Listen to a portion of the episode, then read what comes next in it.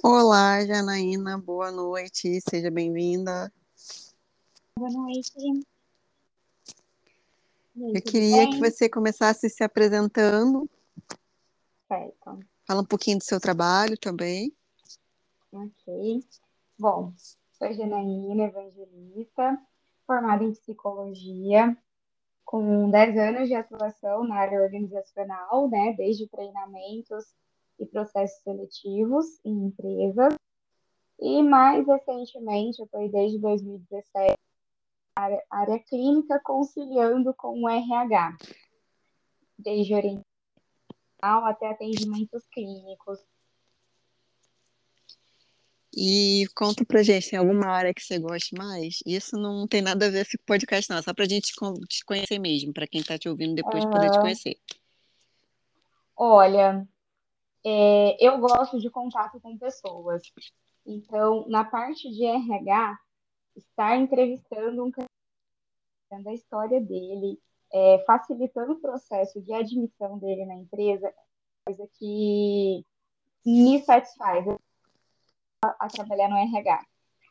E aí, quando eu passei a, atender na clínica, eu comecei a sentir mesmo aquele estado de flow, sabe?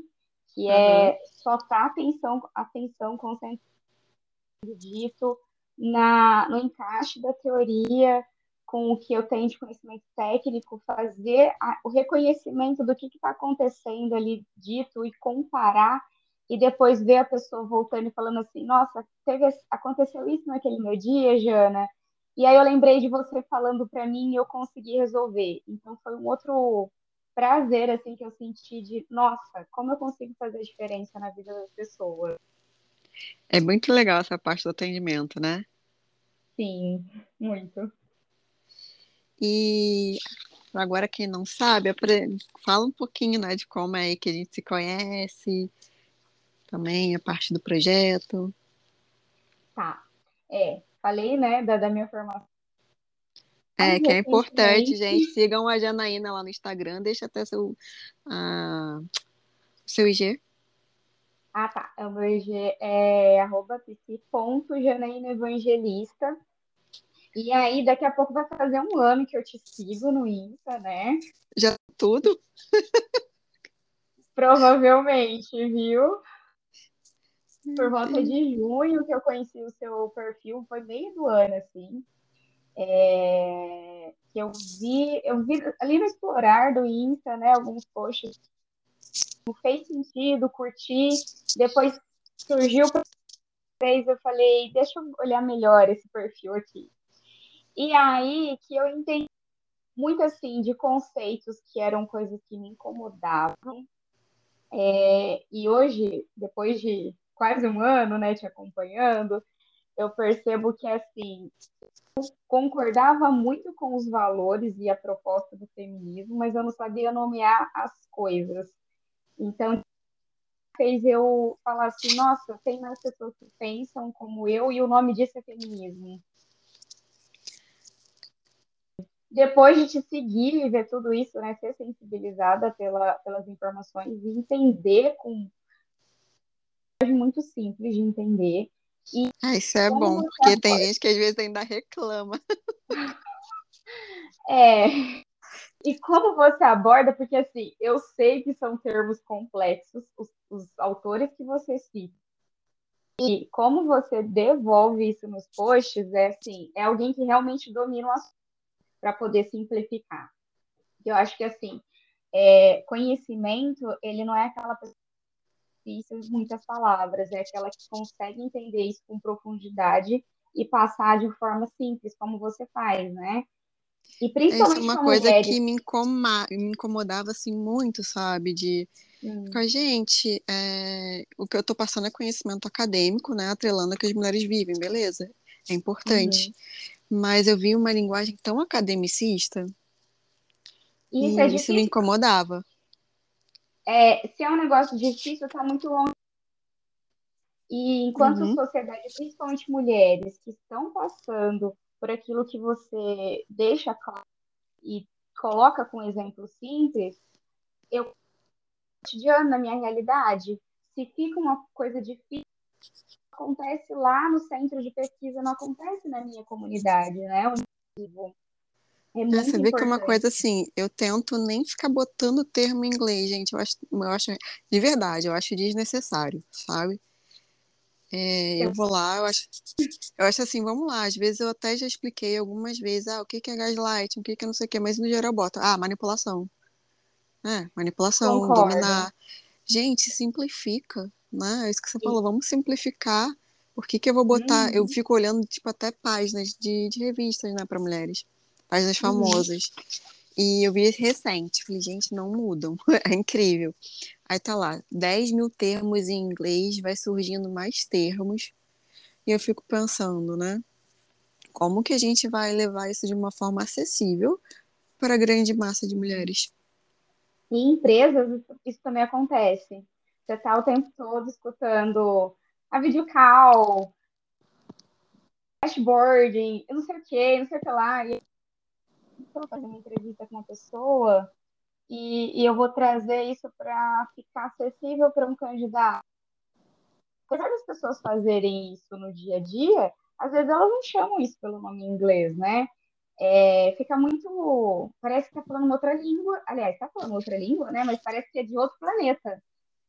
Eu acho que fica uma coisa meio elitizada, sabe? Eu não gosto. Sim. E se fosse assim, eu, Carolina, tive acesso a, eu falo, sabe, um monte de idiomas, mas eu não fico puxando para isso. Eu acho que não é legal. Mas justamente o conhecimento ele deve ser difundido, eu gosto disso. E de uma forma fácil. A gente está no Brasil. Por que, que eu vou usar para explicar, falar sobre, por exemplo, né, no, no, caso ali da página, falar sobre violência contra a mulher, utilizando um monte de termo em inglês? Principalmente isso, né? Porque se ela tá, não está conseguindo enxergar isso no cotidiano, no comportamento dela, se você coloca em inglês e ela não tem essa escolaridade, fica ainda mais distante dela, né, da realidade. Justamente o que eu pensei, além de tudo, né? Além de não ser acessível, eu acho que não é acolhedor. Sim. É, foi uma coisa que eu sempre tive muito cuidado, sabe? De cara, simplifica, né? Vamos simplificar. Ah, é tal coisa, manipulação. Isso aqui é abuso bota logo assim, abuso. Abuso, manipulação, né? Eu acho que é, vamos lá, reconhece, a mulher tem que saber reconhecer que é uma violência, ponto. E o é. de reconhecer também o que eu acho legal é quando você exemplifica que a violência, ela não é de gênero, né? O gênero deixa abstrato, né? Ela é uma violência masculina pela Porque gênero é uma construção social, né? A gente é bem, é até importante falar nisso né? Sim. Gênero é construção, tipo, construção de feminilidade, né, e masculinidade. Sim. Então, quando a gente fala assim, ai, violência de gênero, tá, de quem? Né? É, quem, quem, praticou? Quem é? Quem é? Quem é a pessoa? violência né? doméstica. Né? Uhum. Por isso que eu uhum. falo, ah, violência. Tá, violência doméstica. Eu não gosto disso, porque não dá nome aos bois, né? Isso que a gente sempre, que eu sempre falo, tem que dar nome. Violência é, doméstica ou violência masculina intrafamiliar? É. E a porcentagem de quem comete essas violências, de quem são, né? Não é assim, ah, tem casos de mulher, tem, né? Tipo, ah, por exemplo, é, abusando sexualmente de criança, tem, é ínfimo, mas tem, beleza. Tem lesão, mulher que pratica lesão corporal, negligências com crianças, tem taxa mínima, mas a gente tem que dar nome. Mas, ô, Carol, agora você falando me veio assim, quando acontece essas, esses casos é, mínimos, é muito bem claro, mulher comete isso. Mulher Sim, assassina. A língua, por isso que a, a linguagem é tão importante, eu bato nesse ponto de nomear, entendeu? Porque é bem isso que você falou mesmo, né? Quando tem uma mulher no centro de um crime, de uma coisa, ela é identificada. Ela é identificada, vai o rosto, vai tudo, né? Vai, vai Hoje logo. mesmo eu vi uma. Vai o sexo biológico, você vê assim, mulher. Sim, sim. Quando é homem, não. É violência doméstica. Aí é, apaga, né? Quem é quem faz essa violência na maior quantidade dos casos? Esse é um ponto que você traz ali no seu perfil que, que me, me, me refletiu bastante, eu passei a perceber bem mais. E eu tô, tava até lendo hoje o Vygotsky, e aí a gente falando, né, da fala, e é através da fala que a gente reconhece as coisas mesmo, né? Uhum. E se não ficar dito, não ficar claro, e até ele Vygotsky, mas assim, as umas páginas que eu li, não gostei de uma fala dele, foi bem machista. É, a gente, quando é... a gente começa a perceber as coisas, é assim mesmo, tá? A gente vai fazendo um Aí eu falei assim, nossa, muito legal ele falar sobre linguagem, de como a gente, quando coloca para fora, a gente enxerga e depois introjeta e tal e tal, mas ali na hora que ele falou que as mulheres são realmente mais sensíveis e mais propensas ao, ai meu Deus, a histeria, aí já falei, ah, não, ah, não. Ai, não, sério né, propensas à histeria. É, isso é bem uma coisa freudiana mesmo, né, da qual eu da discordo época, muito né? e dá várias tretas, sabe? Então, Sim. dependendo da situação, eu evito. A gente tem que tomar cuidado com mexer nos ídolos, né? É, porque vira e mexe, né? Eu toco num, vespeiro assim que não é nem para lacrar, não, que eu acho que você, quem me segue, sabe que eu tô longe de lacração. Mas eu uhum. falo que eu acho importante justamente essa questão do, da nossa percepção, da gente ir alterando a percepção das coisas. Né? Sim, e, e, enxergar as pessoas como humanas também, né? Porque assim, eu já cometi e reproduzi machismo, mas eu preciso estar atenta todos os meus dias, mesmo depois de estar, ter acesso aos nomes de cada uma das coisas, antes de falar, eu também preciso relembrar e pensar, porque é um processo. Olha, eu tenho 31 anos a minha vida até então eu passei sem questionar tanto. Às vezes, quando eu me comparo com quem teve na mesma geração que a minha, eu vejo que eu evolui um pouco mais, mas eu não estou livre, eu estou contaminada e eu sou humana, né? E o nosso cérebro, ele, ele tende a isso, ele não vai pensar muito, ele quer economizar tempo, ele quer falar mais rápido, ele quer dizer e, e ter razão e dói quando alguém critica, é natural da gente enquanto humanos, né? Nos doermos quando está sendo criticado, mas também é natural a gente repensar e falar, pera, é, isso não está certo, vou, vou mudar, né? Justamente isso que eu boto, por exemplo, na página, eu faço comigo diariamente. Né? Eu revejo os meus pontos, porque a gente vem de, né, dessa sociedade, do qual a gente sabe o que é socialização. Eu já estou muito fora dela, ótimo, mas eu continuo diariamente me revendo. Sim, tá inserida, né? né? Continuo me analisando, você... aquela coisa assim, ah, gente, eu não. Ah, quer dizer que eu não me analiso? Eu me analiso diariamente. Sim. E às vezes eu falo, aí eu pensei assim, nossa, olha isso que acabou de sair, eu tenho que ficar atenta para a próxima vez eu não falar, eu não ter esse olhar para outra pessoa. E é engraçado que depois de eu começar a comentar com as pessoas à minha volta, às vezes elas viram e falam assim, mas mulher, eu vou. Essa semana mesmo, esse final de semana, ou um pouquinho ah, recentemente, uma pessoa falou assim, mas mesmo ela sendo mulher, ela pode ter agido assim comigo, mas ela é mulher, ela não estaria me defendendo. E aí eu falo assim, não, as mulheres também reproduzem o machismo.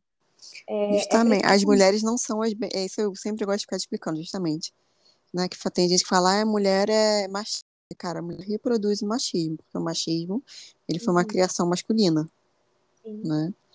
Mas Sim. as mulheres reproduzem e no fim elas não são beneficiadas com isso. É um, é um engano, né? Eu posso ter um mínimo, digamos, de benefício entre aspas financeiro, pipipipopopó, mas eu tô, não estou nem um pouco protegida da violência masculina muitas vezes ela acredita estar protegida, uhum. sendo né, de um, de um machismo ali. É o que, é o que existe, né? O patriarcado ele é sustentado disso. Tipo, ah, eu, né, eu sou uma mulher, eu reproduzo machismo, eu reproduzo misoginia, né? Protejo homens dessa forma, porque a é assim que funciona. Mulheres, né? né? Justamente, é assim que funciona o sistema.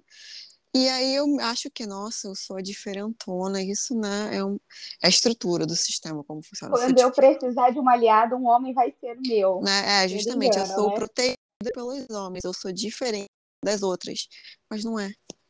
Lê engano, né? É como Simone, é, Simone é o segundo sexo. Você é o segundo sexo.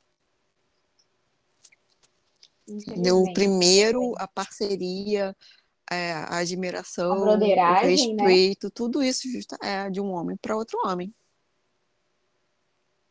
É, Eles são homoafetivos. Infelizmente, a gente tem uma maioria assim, né?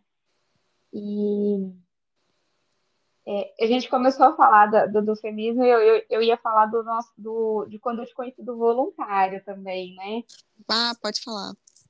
É, e aí, com a, com a sensibilização né, de todos esses conceitos, eu já vinha procurando também, porque eu acho importante eu fortalecer essa união feminina, porque para mim faz muito sentido eu estar em em um grupo de voluntários, inclusive essa é uma âncora de carreira minha. Eu preciso, eu tenho como âncora uma causa social então, eu preciso sentir que o meu trabalho ele faz sentido não só para mim, mas que eu estou ajudando na sociedade. Então, enquanto empresas e contra, em contratação, seria garantir que mães estão garantindo alimento ali na mesa, trabalhando quando eu aprovo no processo seletivo, ou até pais de família. Mas é, eu tinha essa coisa também de retribuir um pouco mais para a sociedade. Então, eu estava investigando, né, conhecendo e quando eu vi você fazendo as campanhas de doações, é... eu falei assim, nossa, faz sentido para mim também participar. E o bem legal também disso é que você não, você faz assim, ó, tô comprando, comprei, tá ali as fotos, fui em tal ação, gente, não tô postando foto porque eu não vou expor as pessoas. E isso é muito bacana, né? Eu já vi pessoas entregando doações de prefeitura, porque trabalha para a prefeitura, e está lá postando uma selfie entregando a cesta básica para a pessoa que está recebendo. Eu olho aquilo e falo assim, meu Deus. Cara, assim? eu não gosto, porque às vezes eu tenho até algumas fotos postadas, porque a gente sabe que as pessoas são muito maldosas às vezes, né? Mas você vê que eu botei nos stories e eu tampei o rosto de todo mundo. É, né? no caso, é, Sim, mas eu já vi gente, não da pessoa. Eu não gosto disso, porque me parece Também essa não. coisa do Salvador Branco, sabe, para autopromoção. Sim, é, as pessoas que eu vejo são bem essas. Sabe? Ai, olha Sim. ali o pobre. Tipo, é quase isso, eu não gosto. Ai, o pobre. Vou me promover em cima do pobre. Eu acho isso tão pesado. Isso e me incomoda também. Eu já vi muitas situações assim, ainda mais criança negra, tal, que você vê que eu já vi várias, sabe? Que eu já passei por trabalhos voluntários né? Sim. Antes de montar meu projeto. E aí eu ficava assim, cara, por que, que a pessoa tá puxando foto de criança, velho? Eu ainda tentei dar um toque, sabe? Falei, olha só. Que fica postando. É, men... primeiro, é menor de idade, né? Você legalmente o pai, pode... pai e a mãe pode te processar, porque né, você precisa de uma autorização. Sim. E outra coisa, pedofilia, cara. Não, eu não posto criança em rede social se não for uma coisa fechada controlada. Eu falei, gente, né? E aí você ainda fica como a, a maluca, a chata. É incrível, né? Que as pessoas não, não percebem a gravidade de expor, porque essa criança, nem, ela, essa criança não tem autorização para te autorizar a expor uma foto dela. Porque assim, um adulto tá ali e fala assim, beleza, sorri para foto, eu deixo você tirar minha foto. Agora, essa criança ela não tem autorização para se permitir, ainda mais numa situação de vulnerabilidade, né? Para quê? Eu acho um desrespeito também. Não, você quer ver uma coisa que eu reparei muito, tá? É, no caso ali, a gente está trabalhando com meninas e mulheres, né? Mas já fiz muita ação de rua, então tem todo tipo de gente. Mas, assim, as pessoas não. Real, são poucas as pessoas que se sentem confortáveis com isso de foto, tá? A maioria, realmente, porque já tá nessa situação de vulnerabilidade econômica, emocional, um monte de coisas, elas não gostam desse papo de foto. Essa que é real. Sim, mas e olhando com toda razão, né? Ele não está no, no ápice da dignidade dele. Ele, ele está, e a pessoa ela sabe que ela não está sendo vista como igual ali, né? Uhum. É, esses valores assim que você colo, colo, colocou antes de te conhecer é que, que me ajudaram a me identificar, porque eu também não acho, acho isso um desrespeito e um dos meus valores principal, assim, é respeitar as pessoas, o, o dela, e mesmo que ela não entenda que ela não está sendo, por exemplo, mesmo que ela aceite tirar uma foto sorrindo, é, não está de pé de igualdade. Ela não está, porque ela está recebendo uma ajuda. Olhando assim, na situação, ela está em desigual. Sim. E a gente precisa respeitar até a delicadeza de entender que, assim, é, acho que até um santo que fala isso, eu não lembro qual, quando uma mão dá, a outra não precisa ficar sabendo. É assim, é, se eu pudesse, assim, se eu pudesse 100%, né, se eu fosse merdeira, eu faria essas ações no projeto mesmo, sem as pessoas verem nada. Eu não acho que ninguém não precisaria ser divulgado. Eu acho que deve ser divulgado sim, até para ter mais consciência de outras pessoas, mas da forma como você faz mesmo. Estou fazendo, essa aqui é a compra, estou indo em tal lugar, ó, o lugar é este. É, se tirou alguma foto, é cobrindo qualquer identificação de quem recebeu, mas para que, às vezes, sensibilizar outras pessoas a fazerem, mas não a exposição igual a gente começou falando, né? De tirar a foto da pessoa, tô, tô entregando a pessoa que está aqui sorrindo, e a gente vê no sorriso da pessoa que ela está incomodada. É, às vezes eu já vi muito isso, a pessoa recebendo, por exemplo, cesta básica, e vai lá, obrigada a tirar uma foto, sabe? Tá todo mundo vendo que ela está incomodada de estar tá passando por essa situação, né? Porque a gente tem um incentivo da sociedade de que você precisa trabalhar para você ganhar e você não precisar receber. É melhor você doar do que você precisar receber. Então, tudo é incentivado para que você não dependa de doações. E quando você está dependendo de doação, isso não é motivo de você sair exibindo, né? Então. Ah, e a gente tem é... outros fatores, né? Vamos pensar racismo, que essas Sim. pessoas estão passando tem as mulheres que muitas vezes estão em ciclos de violência, né? Com isso, o próprio racismo, a própria exclusão social, cara, são tantas as coisas a gente pensa lá. Isso toma na, na, na pessoa o quanto ela vai se sentindo diminuída, né? Porque você coloca uma mulher, uma mulher que já está sentindo sem poder aquisitivo de comprar o que quer no mercado, porque não tem dinheiro. Aí soma-se a cor. Eu não, não sofro racismo de cor, porque eu também sou branca, mas eu vejo o quanto, em processos seletivos mesmo, eu já senti muita dificuldade em conseguir admitir um candidato, porque ele não se reconhecia merecedor de estar ali naquele processo seletivo ou de passar por aquele processo seletivo ser contratado, porque aí já se sente diminuído, né? Uma mulher que passa por tudo isso, que aí se sente menos valorizada na sociedade, como a Valesca fala, né, na prateleira. Para outras mulheres, ela se sente menos bonita, menos desejada. Soma-se tudo isso, né, que isso vai pesando. Eu imagino que isso deva doer. E ainda por cima passar por essa. Nossa, é. Deve e existe um racismo muito pesado, do qual eu me senti muito mal quando eu percebi que foi o seguinte. Uma vez, uma mulher me chamou no privado, foi ano passado. Você deve lembrar. E aí ela era do Paraná. E ela pediu ajuda. Sim. E eu postei. E foi muito rápido as doações para ela, muito rápido. Sabe? E as mulheres Sim. mandando, tipo, cada uma 100, 150.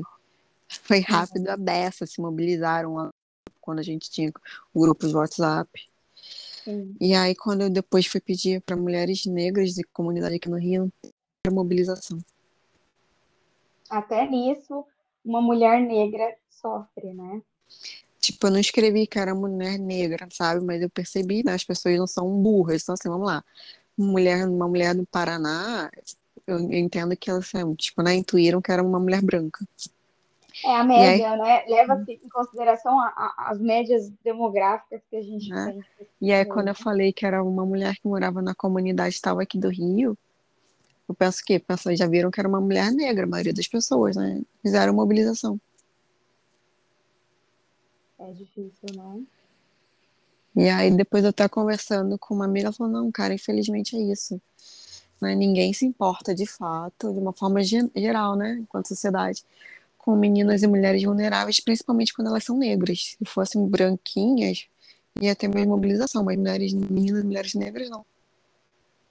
É cruel isso, né? E eu percebo, isso, isso me incomodou já na minha infância, sabe? É, eu tinha por volta de oito anos. Não, a minha irmã já. Não, é, oito anos antes da minha irmã ter nascido.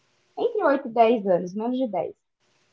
eu tinha, minha mãe tinha um porta-joias super bonito que ela tinha ganho na adolescência dela, uma bolsa japonesa, e eu levei, eu ficava durante o dia em um projeto educacional, onde fazia atividades né, durante a tarde, tudo, levei para mostrar aquilo que era bonito. E aí sumiu esse porta-joias da minha mãe, inclusive é a minha culpa ainda até hoje por ter sumido. E aí, quando eu fui procurar, né, uma das meninas falou assim: ah, foi a fulana, e a fulana era negra. Aí eu falei assim, mas como você sabe que foi ela? Você viu e tal? Ah, porque ela é negra. E aí eu falei assim, mas como assim ela pode ter acusado a outra só porque ela é negra? Não, não tem cabimento, não tem. Então, assim, a primeira coisa ali no, no. Eu desconfio que quem pegou foi essa menina que acusou porque essa menina negra não foi a que tinha pego. Inclusive, eu cheguei na casa dela, falei, olha, pra mãe dela, olha, eu tô vindo aqui porque a fulana falou que ela pegou e disse que é porque ela é negra. E aí a mãe dela ficou indignada, né, com toda a razão. E aí eu fiquei comigo isso muito assim, nossa, como que ela pode acusar sem ter visto só dizendo pela cor da pele, né? Que ridículo. Infelizmente é muito, muito real, é muito pesado. Sabe, por exemplo, na questão do Degás aqui no Rio, né, que para quem não é do Rio, o Degás é um centro de medidas socioeducativas, né, para Sim. menores infratores. Que cada estado às vezes muda o nome, sabe? Então, só para explicar. E aí, uhum. quando eu fui lá com as meninas para ação, com meninas, né? Uhum. É, eu vi que quando eu comecei a anunciar, pedindo as doações para o Degás, tinha gente que tava querendo, sei lá, achando que era uma excursão Sabe? Eu falei, gente, o que, que é isso? Estão achando que é o quê? Tipo, já, eu já não curto zoológico, né? Em plano 2023, isso nem, nem deveria mais existir, sabe? Uhum. Mas uhum. eu senti, assim, aquela vibe que tinha antigamente de pegar negros e botar em. Lembra dessas, que tinha muito disso? Não sei se você sabe, né? Que no século passado pegavam as pessoas negras, escravizadas, e aí botava como se fosse um, uma amostra de um animal para brancos na Europa e tudo mais, sabe? Ridículo, sim, ridículo. Eu já vi então, algumas coisas assim. É, eu senti a parada do Degazi se fosse isso, assim, ou de algumas mulheres, sabe? Ah, Quando você falou que elas se voluntariaram aí, foi exatamente a, a visão que eu, que eu tive, assim. Elas pensam que são o quê, essas pessoas? Que é um zoológico de pessoas lá? É, tipo, lá vou, vou, lá, vou lá ver as meninas pobres, preta, favelada. Eu, me deu essa vibe, sabe? E aí eu expliquei, olha, eu, por ser um local que eu sei que são meninas extremamente vulneráveis, né, eu não levo qualquer pessoa comigo. Eu procuro já conhecer a pessoa nessa mulher para ver se ela tem estrutura emocional. Isso é real também. Eu procuro né, resguardar todo mundo, não só quem a gente vai fazer a ação, como a mulher que está comigo, né? Sim. Então eu botei lá para várias dessas mulheres, ah, procure ver se essa mulher tem estrutura emocional para estar naquele ambiente, né? Porque às vezes não tem, é pesado. Alguma é coisa gatilho, né? né? Justamente, é muito, muito pesado, entende? Que a gente vê ali. E eu expliquei isso tudo para essas mulheres. Falei, primeiro eu vejo isso, tem que ter esse conhecimento, já tá lidando com a mulher há algum tempo, né? E segundo, que, cara, a gente tem que ver assim, vai saber lidar com aquilo, porque eu não falei, mas eu pensei, gente, isso não é excursão.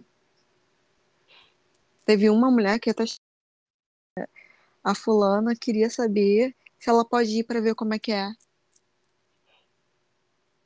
Ai, meu Deus. Ir para ver como que, que é.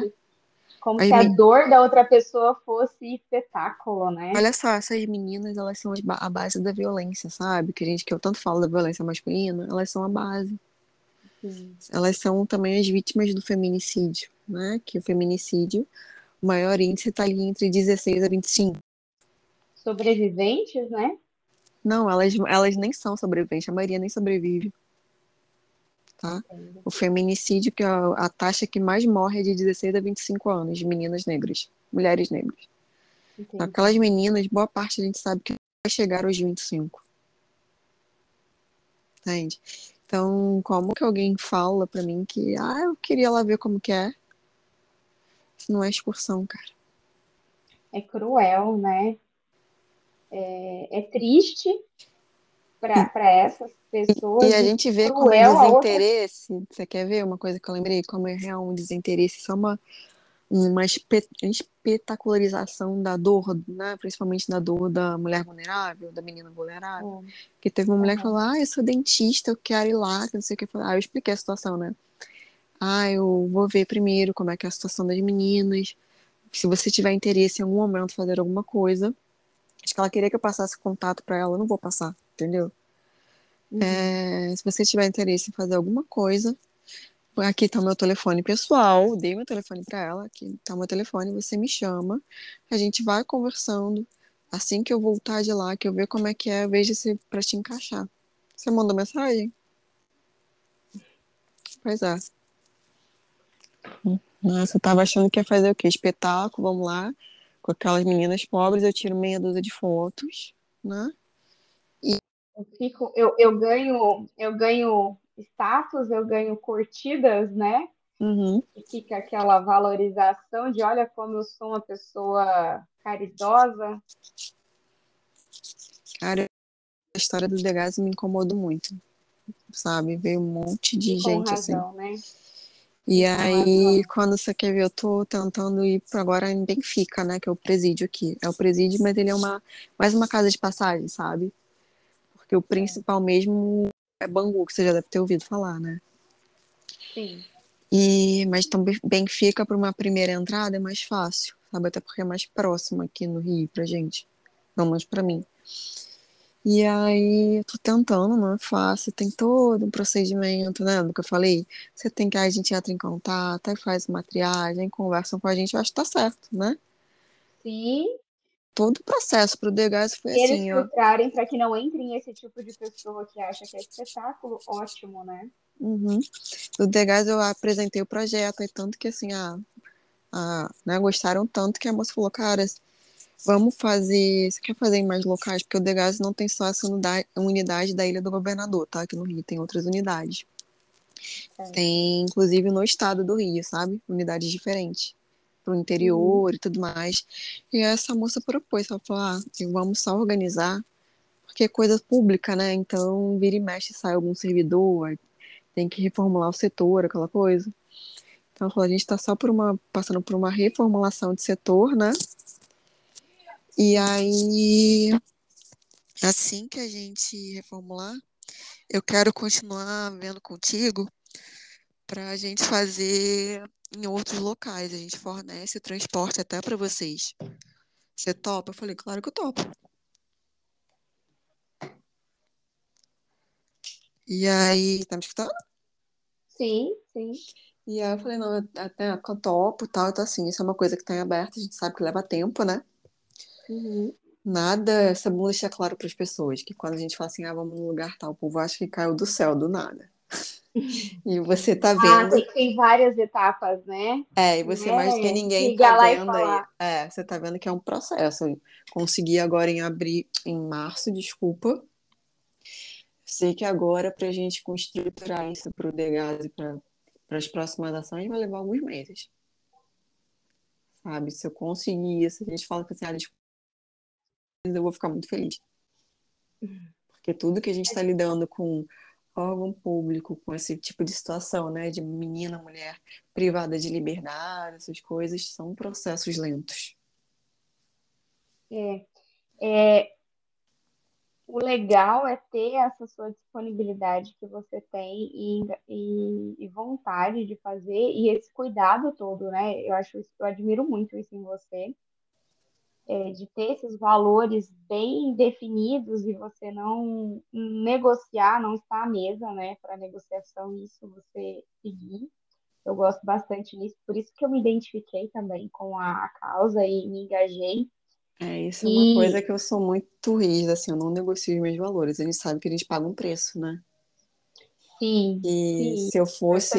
bem isso hoje. Né? Que se eu negociasse os meus valores, se eu negociasse, inclusive, os direitos, né? Eu acho que quero deixar isso claro. Das meninas e das mulheres, das crianças até, que meninos é, passam menos, digamos, abuso sexual, mas passam, né?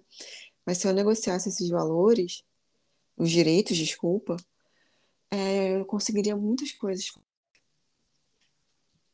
Mas quando a gente toca na violência de base e a gente não negocia, a gente sabe que é um caminho difícil. Eu até conversei isso contigo, né?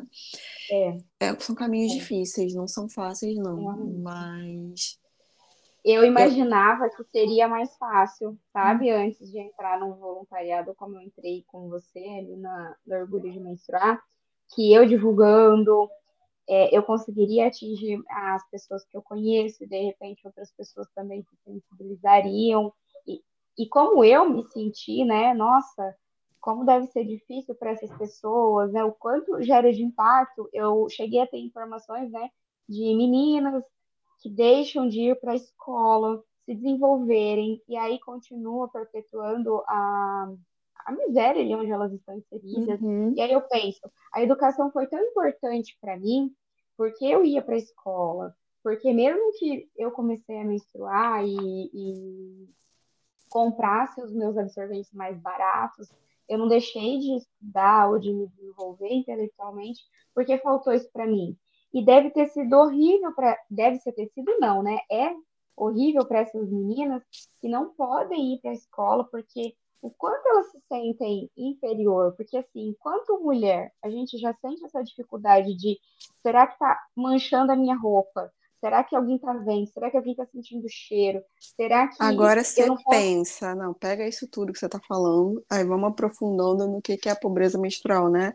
Que está ligada à falta do saneamento básico, né? Que é o esgoto, a água encanada, uma água regular. Aí vamos pensar Rio de Janeiro, que as pessoas por Rio, capital, né? Uma das cidades mais famosas do Brasil. Beleza, Rio de Janeiro, gente. É, não é interior do Rio, não. Aqui, capital. Tem lugar que não tem saneamento básico, que não tem água encanada. Ou que a água chega uma vez, tipo, chegou hoje pra, né, nessa, nessa comunidade, vai chegar daqui a um, dois meses de novo. Na hora Essa... de tomar um banho de canequinha. Justamente, imagina, aí você menstrua, mulher, você não tem como tomar um banho também. É, só de imaginar, eu já sinto assim uma falta de ar, uma angústia. E, ó, vamos lembrar que Rio de Janeiro, o verão é infernal, ainda tem isso. O calor. É, eu entendo um pouco do calor, porque onde eu moro é muito calor mesmo. Eu sinto que parece uma estufa, assim. Eu falo que 27 graus eu coloco blusa de frio. Mas Rio, parece que a sensação também é, não é fácil, né? Então, quando a gente pensa nisso, é, não, é bem é caótico no calor. Eu odeio, eu odeio verão, tá, gente? Sou carioca, mas eu odeio verão. Eu não sou uma carioca Olha, típica. É, também não sou fã, também não, não sou fã, não. A gente pensa nisso tudo, né? São coisas que me incomodam. Igual, por exemplo, ah, meu projeto eu previa. É, eu sempre pensei o quê? Em entrar com skits, né? não para ficar fazendo assistencialismo. Eu, eu, acho que é sempre importante deixar isso claro, né? Eu não gosto de assistencialismo. Sim. Eu quero transformação social. Só que para eu entrar em alguns locais que muitas vezes são violentos e que faltam tudo, eu entregar um kit de higiene é uma forma de eu entrar. Sim. Né? E foi nisso que eu pensei. O bacana é que você leva informação também para esses lugares. Uhum. Mas foi nisso que eu mulheres. pensei. Eu não posso chegar uhum. num local desse que não falta tudo, falta realmente, literalmente tudo. Informação, então, nem se fala. Ah, eu quero falar de pobreza menstrual. Olhar pra minha cara tipo, tá, tá sacanagem, né? Tipo, uhum. tá faltando água, tá faltando comida. Você quer falar de pobreza menstrual? Essa, essa é a menor preocupação, porque se eu não comer, eu morro, né? né? Então, agora, se eu levar, tipo, eu já entreguei, vira e mexe, eu compro alimento quando a mulher que eu vejo que né, tem uma mulher que tá precisando. E aí, assim, não era uma coisa, eu não planejei comprar alimentos, mas se eu vejo que tá precisando, eu vou comprar, porque, cara, isso não tem como sobreviver com fome. Né? Se a gente está falando de um mínimo de acolhimento de justiça social, eu faço isso quando eu vejo que é necessário, como eu faço com, a, com essa senhora que é catadora de lixo, que eu vejo, né, que passa aqui no, onde eu moro. Sim. E aí foi com isso que deu ficar doando alimento para ela, coisa, a gente foi começando a conversar, né? Eu já, aí eu separava o reciclável já para ela. Isso é um, um exemplo para as pessoas entenderem. E ela começa a confiar em mim, óbvio, né? Porque a gente vai sempre conversando. E nisso que ela falou, não, porque que ela tinha separado. Que ela tinha um marido que catava com ela lixo, até que ela falou que ele bebeu um dia ameaçou matar ela. Né? Então foi numa dessas que. Violência eu... masculina. Aham, uhum, e nessa que eu falei, a senhora tem meu, quer meu telefone? Ela, ela aceitou na hora, sabe? Ela, não, quero sim, tal, noto o meu, sim, então assim. Você vê que existe uma questão do suporte, de tudo mais. Não, não adianta nada. Nunca me viu na vida. Uhum. Ah, olha só, vamos falar de violência contra a mulher? Que meu número. Não é. Né? É, é a confiança, né? A, primeiro a, a gente gera a intimidade, né? A empatia, e só depois é que eu vou me abrir e falar da minha dor para você. Se eu não confiar em você, jamais. Principalmente num caso sensível como esse. Uma cartilhazinha para conversar com as meninas de pobreza menstrual, beleza, falei. E aí, óbvio, né? Eu comecei a puxar da questão de violência. Daqui a pouco ah, vamos falar de aborto. Aí as meninas, não, mas eu sou contra aborto e tal. E eu fui explicando, sabe o que é o aborto? Que a legalização do aborto é uma questão de saúde pública. Você não é obrigado a abortar se você não quiser. Ah, não sabia. Eu fui explicando várias coisas, né? Falei, você não é obrigada a ser a favor. Mas é uma questão de saúde pública, não é sobre crença. Fui explicando as coisas. E aí nisso, daqui a pouco cai um estupro, óbvio, né? Sim. Aí no estupro, daqui a pouco começa a pipocar. Eu dou exemplo, pô, quantas mulheres passam por situações, não sei o quê, nananã. Alguém, vocês conhecem alguém assim? Ah, conheço, eu fui estuprada pelo meu pai. Ah, meu pai me estuprou, estuprou minha irmã de dois anos. Cara, essa... aí foi aquele momento que você fica assim, cara, né? Vamos respirar para não fazer cara de pena né, de uhum. compaixão, porque piora a situação da Então você tem que Sim. levar na, assim, acolhimento, mas na naturalidade também, né? Sim. Porque são histórias muito, muito pesadas. E elas vão, vão começar a contar, sabe? E era isso que eu estava ali pretendendo, que elas pudessem ter um momento que de informação. Eu fui explicando muitas coisas para elas, elas entenderam e fez sentido, né? Sim. E eu fui explicando, ah, e essa violência? Porque primeiro elas chegam ali com aquela ideia bem do que é passada, de patriarcado, ainda mais na, ali na comunidade, por exemplo. Quem sofre é o homem, uma delas falou para mim. Ah, quem sofre muito no mundo é o homem. Falei, por que, que você acha Ai. isso? É, imagina uma menina de 14 anos, né? Falei, tá, mas Aí, por que, que você acha? Aí ela falou, ah, porque eles são presos. Né? não se é. reconhecer na própria dor, né? Não, mas você imagina uma menina que falta tudo, tá? Ela falou assim, o que ela falou não é mentira. Ah, porque eles uhum. passam, tomam muita dura dos canos, né? Dos policiais. Eu falei, tá, isso é verdade. Mas e isso aqui? Aí eu fui falando, né? E o estupro, e apanhar, e não sei o que, e não sei o que. Você vê o homem passando por isso, por isso, por isso, por isso, por isso, por isso, por isso? Não. E é quando a gente fala assim, quando você vê isso tudo, que você conhece, que já, já aconteceu na sua casa, que você me contou, quem está sofrendo mais? Em termos dessa. Ah, é a mulher. É um apagamento elas... da, da dor uhum. feminina, né? Até elas são apagadas, entendeu? E como aí. Não... A dor delas existe, mas é como se elas não existissem, né? Uhum. É cruel. Assim, esse é um dos muitos motivos que eu acho que é. A gente não pode ficar deixando assim, ah, eu pelo menos, né? Eu tenho esse viés de trabalho, acho que você concorda, botar qualquer pessoa. Eu não boto. Claro, claro. Até porque, e é, e é uma coisa que o que você faz também que é importante, é analisar bem quem tem o suporte para isso. Porque eu já acompanhei uma pessoa em uma delegacia da mulher e, e, eu fiquei assim, de cara, eu quis bater boca com a atendente, a atendente falando com uma, uma mulher prestando queixa, e a atendente vira para a mulher e, falando, e fala assim, mas também, né, na hora que você tá lá recebendo flores, você não vem aqui, na, aqui falar com a gente, né? Só vem quando apanha. E aí eu olhei aquilo e falei, como assim? Uma pessoa que trabalha na delegacia da mulher vira e fala isso, porque assim, partindo do princípio que a delegacia da mulher foi criada para acolher, é, mas não tem acolhimento não, é, tem cada tem coisas muito não é nem acolher, eu né, assim, partindo do princípio que ela, a delegacia foi criada para receber denúncias de violência, como que você vira para uma pessoa que passou por isso e diz, por que, que você não vem aqui quando você está recebendo flores? Olha que ridículo, que, que pior para essa pessoa, essa mulher que está ali passando. Ela, ela apanha duas vezes, né? Do agressor, a culpa que ela também está, duas não, até mais vezes, né? A culpa que ela também deve se sentir como responsável por isso, e na hora que ela deveria ser ouvida, ela ainda é revitimizada, né? Eu achei aquilo o, o caos, assim. Como assim alguém numa delegacia fala isso? Eu não viro com uma pessoa que é assaltada no celular e fala assim, mas também você estava andando de celular, por isso que você foi assaltado, né? Não é?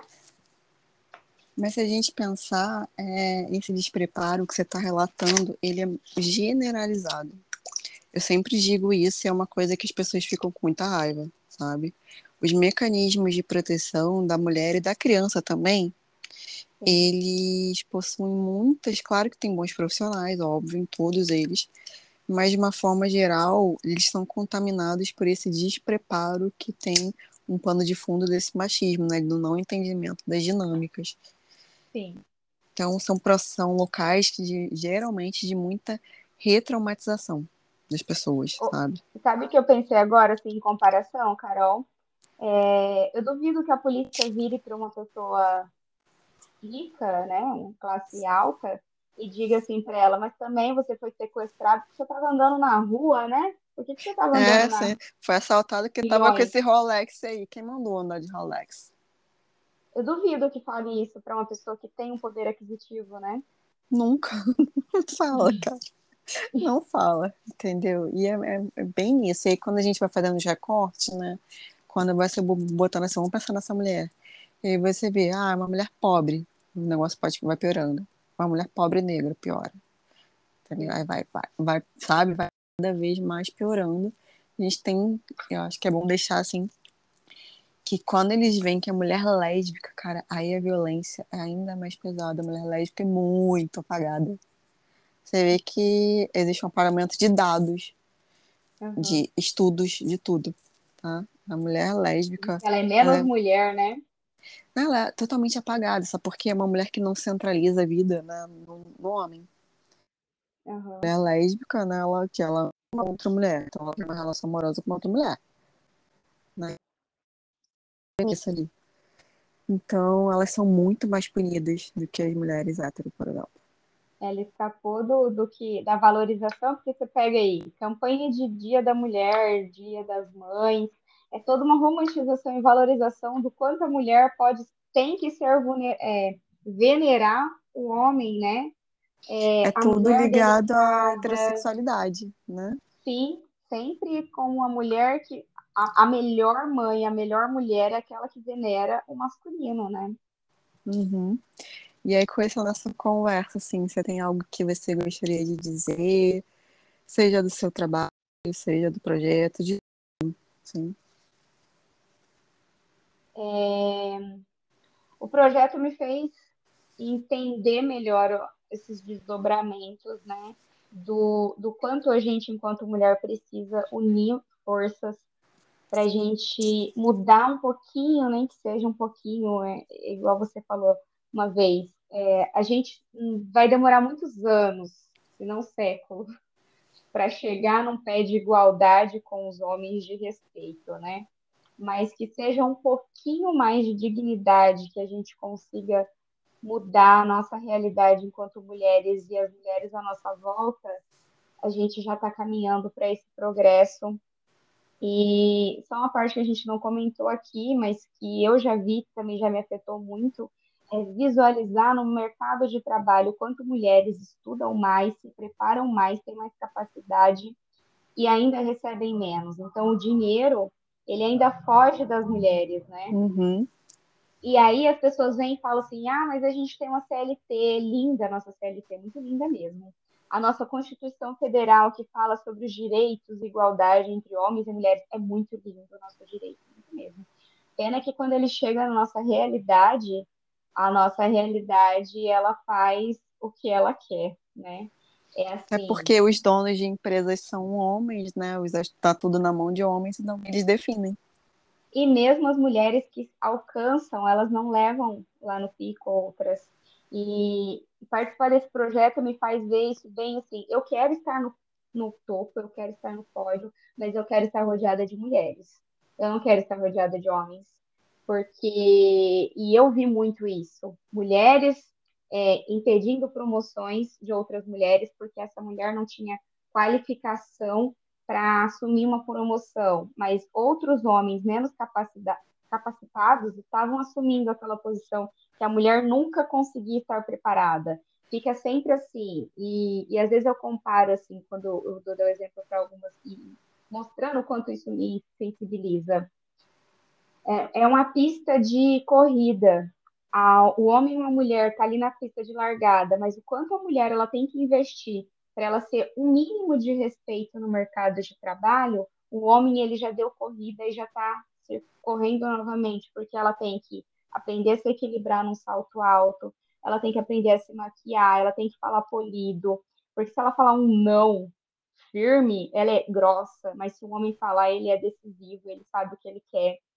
Ela tem que aceitar é, ganhar menos, falando, fazendo bem feito o trabalho dela. Então, é, é, toda essa desigualdade invisível, porque na nossa lei é realmente lindo e na prática não é assim, eu sei. É, enquanto trabalhando em empresas e na nossa sociedade observando, eu vejo que não é. E participar desse, desse programa me faz mudar um pouquinho, nem que seja dessa realidade, e acreditar que as coisas mu vão mudar. Na clínica, eu pretendo trabalhar assim com orientação profissional e desenvolver um pouco mais dessa percepção em mulheres, porque, e você já pontuou bem isso, mulheres não são educadas para terem uma carreira sólida e ter a própria independência financeira, o seu próprio dinheiro, que está muito ligada à dependência emocional, né? Uhum. Tem, tem vários fato. casos das mulheres que sabotam, se sabotam profissionalmente, que largam carreiras estáveis porque casaram, por exemplo.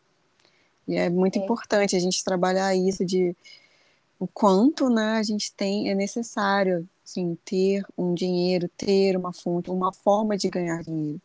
Ah, tá, eu não vou trabalhar neste momento agora da minha vida porque eu tive um filho e eu posso não trabalhar. Tá, e depois você tem como ter seu dinheiro? Você tem como voltar a esse mercado? O que, que você vai fazer? É, então, são é, é, muitas dessas variáveis que eu acho que é importante a gente começar a estimular. Sim, e como eu venho, né, de, de conhecer isso em processo seletivo e estar em empresas e ver o quanto homens estão mais preocupados em ter bem claro onde eles querem chegar, o que eles precisam melhorar, quem ele precisa acionar para uma promoção, como ele negocia outra coisa, mulheres não conseguem negociar promoção. Elas desempenham, desempenham, desempenham, elas tentam uma promoção, mas não conseguem. Então, é, quando eu fui para a clínica, foi pensando bem isso. O que eu posso ajudar, conhecendo enquanto RH, pessoas que querem se desenvolver, encontrar uma promoção de, de trabalho, desenvolver, solidificar uma carreira e ter essa independência financeira e ter uma carreira estruturada. Porque eu vejo muito mais homens preocupados com isso do que mulheres. E, e eu acho que a gente pode melhorar um pouquinho mais isso para mulheres pensar mais e ter essa consciência de que assim a carreira é só delas. É, acho que é Lady Gaga que fala, tem uma frase, né? Sua carreira uhum. não vai dizer no dia seguinte que não te ama mais. E é justamente e... isso, assim, você ter um local que sabe que ali é só é a realização, né? Que a realização não é apenas familiar, porque tem muita mulher que ainda acha isso, né? Uhum. E mesmo se você for demitida, porque assim, ai, mas o, o homem pode te falar que não te ama mais, mas a empresa pode te demitir. Sim, pode, mas o seu conhecimento que você adquiriu, teórico, prático, suas habilidades, o seu jeito de fazer, as suas conquistas profissionais, elas não são apagadas, elas vão estar lá no seu currículo, na sua forma de conversar com outro empregador, ou de você mesmo abrir o seu próprio negócio, por que não? E você se posicionar no mercado de trabalho, você não fica sem chão. E geralmente, quando um termo de relacionamento, é, muitas mulheres ficam sem chão, né? Eu lembro no ensino médio que eu vi uma menina toda segunda-feira, ela chorava com os olhos vermelhos, porque todo final olhava aquilo assim, véi, eu nunca quero é, que uma relação amorosa minha seja isso para mim, porque eu posso ir mais além. Então, esse pouco que eu tenho assim de incentivo, de, de percepção que eu fui desenvolvendo, eu quero passar para nas minhas orientações profissionais e até na minha prática clínica, para gente mudar um pouquinho a nossa realidade enquanto mulheres. Então, cara, eu te agradeço muito por ter participado aqui, pela tua mensagem e também para a gente estar tá seguindo junto aí, né? Você vê eu dia a dia, né? Conta puxada, mas a gente segue nessa luta. Eu que agradeço, para mim é um fortalecimento mesmo de impulso nessa caminhada, né? dessa trilha que eu quero seguir. Eu, eu vejo você e eu estou percebendo que realmente não é fácil, mas para mim é muito melhor do que eu negar os meus valores e as coisas que eu acredito. Só isso, acho que para mim assim já é um ganho, sabe? Quando eu vejo que ah, eu tô, né, tô ajudando ali a inspirar uma outra mulher. Cara, eu acho isso sensacional. Porque eu já falei. Ah, que bom. Eu não quero Porque salvar o mundo. Porque você me inspira muito. É, não, eu fico muito feliz com isso, sabe? Eu não quero salvar o mundo, não tenho nem um pouco dessa pretensão, não tenho síndrome de salvadora, graças a Deus. Tô bem curada nisso, né? Amém, e... porque não dá conta, né? Não, isso é uma. Quando, gente, quem tem síndrome de Salvador tem algo que precisa ser curado, né? Mas Sim. não tenho. Eu tô como você, eu quero poder contribuir. E se eu contribuir, como eu falei do Degato, por exemplo, se uma daquelas meninas de todas, né, que a gente vai continuar o trabalho, se de, sei lá, um, trabalha, trabalhamos com, sei lá, 100 meninas ao longo do tempo, uma seguiu um caminho bom, conseguiu sair do ciclo da violência, tá bom. Tá Sim. bom, entendeu? Foi uma vida, né? É, é, uma vida que mudou, é uma geração inteira que vai, vai sair desse ciclo. E que saiu da, da probabilidade. Né? Uhum, porque se essa Mas... sai, a família, os filhos que ela tiver, eles vão sair. Sim. Então, assim, eu falo, eu não, eu não quero grandes coisas, eu acho que uma o que a gente mudar já, já é lucro, sabe, no sistema que a gente vive. Que ele, ele massacra de fato. Com certeza. Então é isso. Te agradeço muito. Continuamos na luta. Sim, vamos juntas. Obrigada, boa noite. Boa noite.